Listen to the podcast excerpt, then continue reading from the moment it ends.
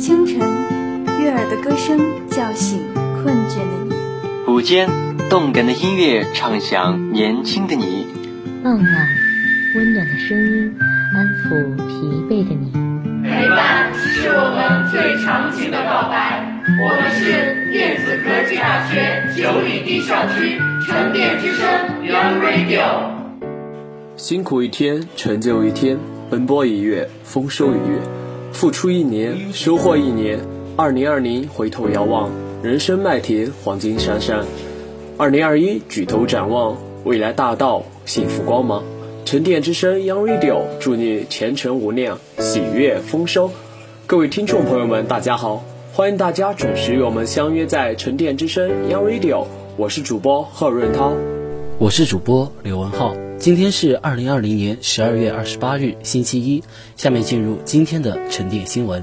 欢迎收听今天的沉淀新闻。今天新闻的主要内容有：学校第十届学位评定委员会召开第七次全体会议；中央纪委国家监委公开通报，新增确诊二十例在这些地方。下面让我们一起来了解今天沉淀新闻的详细内容。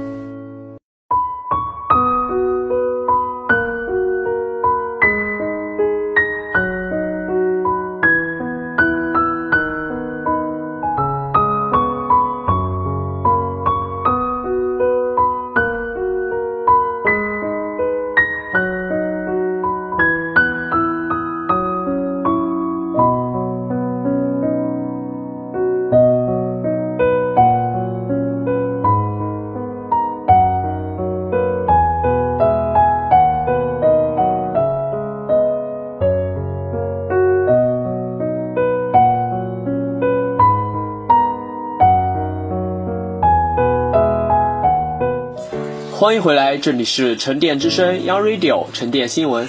下面让我们继续了解国内新闻。学校第十届学位评定委员会召开第七次全体会议。十二月二十三日上午，学校第十届评定委员会召开第七次全体会议，审议博士、硕士和学士等学位相关事宜。本次会议采用线上线下相结合的方式召开，部分委员在线上参加会议。校长校学位评定委员会主席曾勇，副校长校学位评定委员会副主席胡浩全，李月明院士、熊彩东、孔令江、刘光辉、樊勇、蒙宁、陈玉坚、牛小兵、骆德渊、申恒涛、周世杰、李辉、徐立伟。王秉忠、陈一凡、马永开、汤志伟、楚军、吴满意、周亮、王志明、罗光春等委员参加会议。会议由胡浩全主持。会议上，教务处汇报了补授学士学位情况，继续教育学院汇报了申请成人高等教育学士学位情况，研究生院汇报了研究生申请学位总体情况，各学院。学位评定分委员会汇报了学院博士和硕士学位申请人员具体情况，经审议，决定授予一百四十七人学士学位，三百四十二人硕士学位，八十九人学士学位，四百七十三人成人高等教育学士学位。曾勇在讲话中指出，近年来学校通过完善授予相关制度，实施国际水准。博士毕业生评价等措施，博士生发表的学术论文质量和学位论文质量均稳步提高。下一步要完善国际水平博士毕业生评价标准，促进博士生潜心研究，追求卓越，在国际和国内顶级期期刊上发表更多水平高水平研究成果。要加强大力支持和资金援助。鼓励博士生积极参加高水平国际学术会议，真做口头报告，形成真会议、真交流、真报告的良好气氛，提升国际学士影响力。他强调，各学院要积极探索试点开展博士学位论文国际同行评审，为学校开展学科国际评估打下一定的基础。要全面落实研究生导师立德树人职责，强化导师师德师风建设，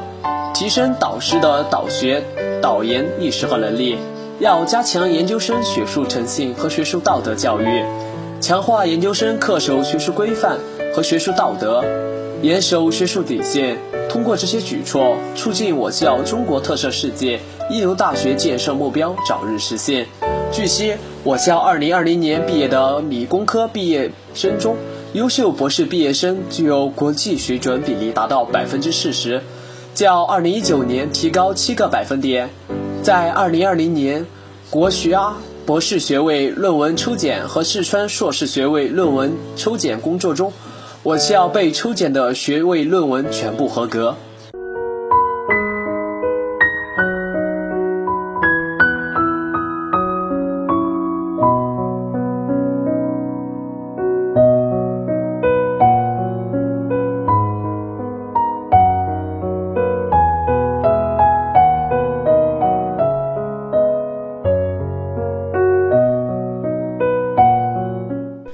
欢迎回来，这里是沉淀之声 Young Radio 沉淀新闻。下面让我们继续了解国内新闻。中央纪委国家监委公开通报，为督促和激励各级党组织党的领导干部强化责任担当，履行岗位职责，切实做到守土有责、守土担责、守土尽责，推动党的十九届五中全会决策部署落实落地。日前，中央纪委国家监委对近期部分地方问责的六起典型案例进行公开通报。这六起案例分别是：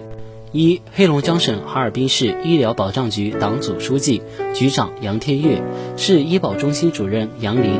道里区委常委、副区长周长河等人因推进放管服改革不力、放管结合不到位，造成群众办理医保难等问题被问责。二零二零年八月，哈尔滨市道里区医保中心在疫情防控常态化后恢复现场办公。为考虑疫情期间大量业务累积、群众办理医保需求激增的实际，在每天可办理一百二十个医保预约号的情况下，未认真测算便决定每天发放六十个号，造成群众办理医保事项难。中心个别工作人员与中介公司内外勾结，违规插队办理医保业务一百零一次。收好处费六千三百余元，群众多次反映医保预约难、彻夜排队抢号、黄牛倒号等问题后，道里区人社局未及时有效处理，致使问题长期得不到解决。哈尔滨市医疗保障局医保中心推进放管服改革措施不力，自二零一六年推动医保网上办理以来进展缓慢。上述问题发生时，八十三项医保业务中仍有二十一项未实现网上办理。市级事权下放后，对道里区医保业务监督指导不力，业务培训不到位，发现该区医保窗口少、人员紧张等问题后，没有采取有效措施解决，也没有及时与区委、区政府协调处理，存在放后失管、一放了之等问题。道里区人民政府接到市政府下放事权有关通知后，只简单要求区人社局做好单位承接工作。未深入研究部署、跟踪问效，对群众医保事项难办理等问题未及时发现和处理。二零二零年九月，市医疗保障局和道里区委、区政府被责令向市委、市政府作出深刻检查，并被全市通报批评。杨天跃、周长河受到党内警告处分，杨林受到党内严重警告处分，其他有关责任人员受到相应处理。二。河北省承德高新技术产业开发区行政审批局原局长王孝明等人因办理行政许可慢作为、支持企业复工复产不力等问题被问责。二零二零年五月中旬，承德某建筑安装公司复工后，为组建建筑工地食堂，向高新区行政审批局提交了食品经营许可申请材料。高新区行政审批局受理申请后。直至六月三十日才做出了准予行政许可决定，共历时四十四个工作日，超过法定审批时限长达二十四天，导致该公司食堂无手续不能经营，四百余名工人只能食用方便食品，造成不良社会影响。此外，高新区行政审批局还违规要求该公司等五家单位。在食品经营许可申报材料中不得填写申报日期，以规避法定审批时限约束。二零二零年七月至八月，因高新区行政审批局在支持企业复工复产和维护群众切身利益问题上慢作为，王向明受到党内警告处分，该局副局长赵阳受到党内严重警告处分，其他有关责任人员受到相应处理。湖北省武汉市公安局东湖新技术开发区分局报界派出所原所长李志旭，因该所未按照法定程序办理损害民众利益案件被问责。二零一六年五月，报界派出所在办理刘某被打案时，办案民警未按照首阶负责制定规划和执法程序受立案，也没有及时对犯罪嫌疑人开展调查和抓捕。在办理舒某被答案时，已明确犯罪嫌疑人身份信息，但未采取必要检查手段，未申请办理网上追逃，导致嫌疑人长期未到案。此外，该派出所办案民警还存在未督促被害人桂某及时做法医鉴定，导致刑事案件线索流失等问题。李志旭在担任报谢派出所所长期间，对该所执法办案督导。检查不够，疏于管理，履职不力，以致部分案件未按照法定程序办理，造成不良影响。二零二零年十月，李志渠受到党内警告处分，其他有关责任人员受到相应处理。山东省济宁市泗水县常委、县副县长施恩东，县自然资源和规划局党组织书记、局长胡波等人。因耕地保护工作不力被问责。二零一八年以来，泗水县某公司租用该县拓沟镇甄家庄村、岔河村等村农用地进行花岗岩尾矿综合利用项目建设，在未取得合法用地手续情况下，对租用的一百零七点三八亩农用地实施硬化地面、构筑建筑物等非农业建设。致使七十七点三八亩农用地耕作层受到严重破坏，道路及排灌设施损坏，丧失农作物种植条件。二零二零年三月至五月，某建筑安装公司在圣水峡镇王家沟村实施水利工程建设期间，对该村塘坝东侧九点五亩土地进行挖掘。并将施工产生的风化岩散置出售，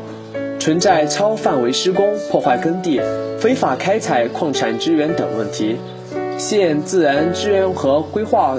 局履行耕地保护监管责任不力，对群众多次举报的上述违法问题线索不重视，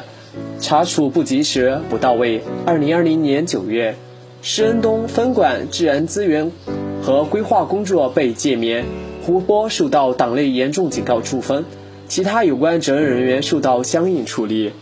江苏省常州市住房公积金管理中心党组书记、主任陈慧、原党组成员、纪检组长周海涛等人因履行监督管理职责不力，管辖范围内发生挪用巨额公款问题被问责。二零一二年九月至二零一八年十一月，常州市住房公积金管理中心计划财务处原副处长陆阳利用职务便利，先后两百次挪用公款二千五百余万元，用于个人消费、投资理财等。至二零一九年一月，尚有八百八十余万元未能归还。二零一九年十月，陆阳被依法追究刑事责任。市公积金中心管理混乱，有关财会制度不落实，年度经费账户内部专项审计工作流于形式。该发现的问题没有发现，给公共财产造成了重大损失。二零二零年三月和八月，因履行主体责任和监督责任不力，陈慧、中心副主任方春如分别受到党内严重警告处分，周海涛受到党内警告处分。其他有关责任人员受到相应处理。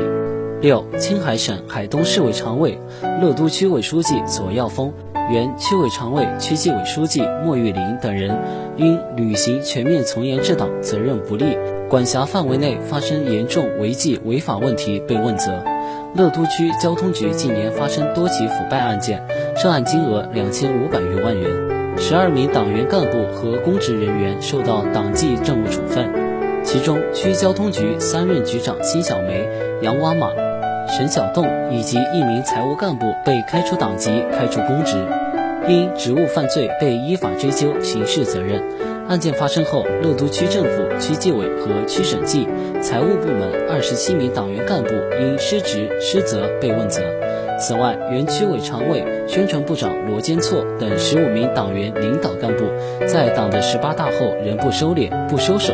违规收受辛小梅所送礼金，造成不良影响。左耀峰自二零一一年担任区委书记以来，抓党风廉政建设不实，工作仅停留在签订目标责任书、开会提要求等方面，干部日常教育管理监督没有落到实处。对重点领域和关键岗位的廉政分析研判不够，对关键少数失管失察。二零一九年十二月，因履行主体责任不力，左耀峰受到党内警告处分；因履行监督责任不力，对违纪违法问题未发现和纠正，莫玉林受到党内严重警告处分，其他有关责任人员受到相应处理。中央纪委国家监委指出。党的十九届五中全会为我国未来五年乃至更长时期发展强化了宏伟蓝图。中央经济工作会议对二零二一年经济工作作出全面部署，确保党中央决策部署落地见效。关键在于各级党组织和党的领导干部要强化责任担当，更加自觉履职尽责。上述六起问责案例虽然刑情各异，但都背离权责统一要求，岗位责任虚化弱化。不作为、慢作为、乱作为、形式主义、官僚主义问题突出，有的贯彻党中央决策部署不用心、不务实、敷衍塞责、虚于应付；有的漠视群众疾苦、为民服务不上心、不尽力；有的履行全面从严治党责任喊在口上，教育管理监督浮在面上，规章制度空转失灵，以致四风问题和腐败案件一发多发。对这些失职失责的行为严肃问责，再次说明有权必有责，有责要担当，失责必追究。各级党组织和党的领导干部要深刻警醒，举一反三，引以为戒，坚持行使权力和担当责任相统一，切实履行岗位责任，提高履职本领，真正做到守责、尽责、负责。中央纪委国家监委强调。各级党组织要坚持以习近平新时代中国特色社会主义思想为指导，深入学习贯彻党的十九届五中全会精神，增强四个意识，坚定四个自信，做到两个维护，坚定不移全面从严治党，着力夯实主体责任，提高党的建设质量，以党建工作的高质量引领和保障经济社会发展的高质量。要严格执行党委落实全面从严治党主体责任规定和中国共产党问责条例，围绕明责、履责、督责、问责等关键环节，完善配套措施，健全责任落实制度体系，着力解决责任落实浮于表面、层层递减等突出问题，推动全面从严治党向基层一线、向群众身边延伸。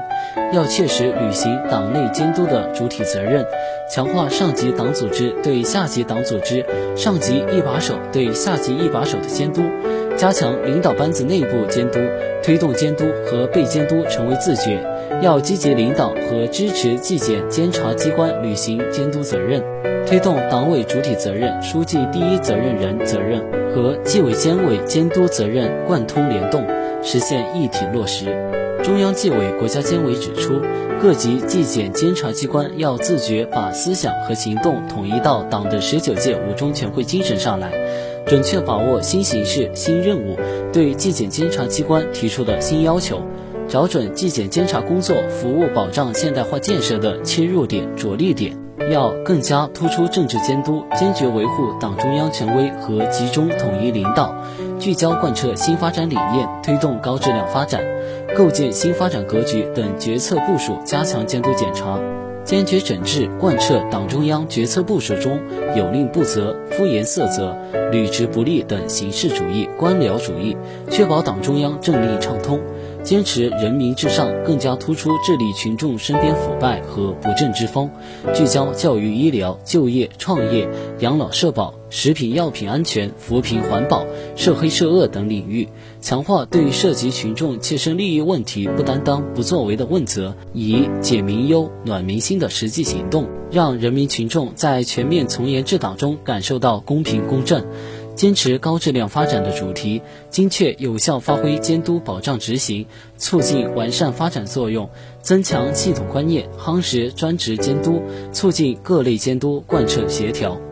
推动健全党和国家监督体系，强化对公权力运用的制约和监督，坚持严管后外结合，激励约束并重，牢牢把握严的主基调，实事求是、依规依纪依法，做到三个区分开来，精确运用四种形态，实施规范精准问责，推进纪法情理贯通融合，激励保护敢担当、善作为的干部。促进广大党员干部忠诚履责、奋发有为，形成建功新时代、争创新业绩的有利氛围，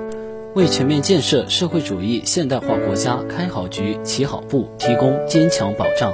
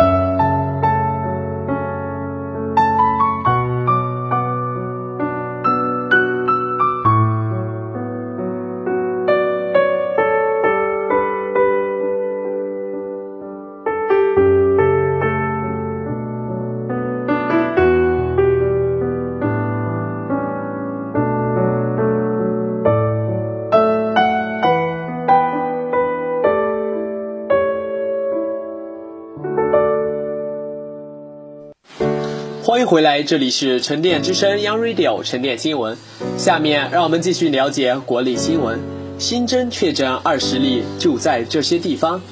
十二月二十五日零至二十四时，三十一个省、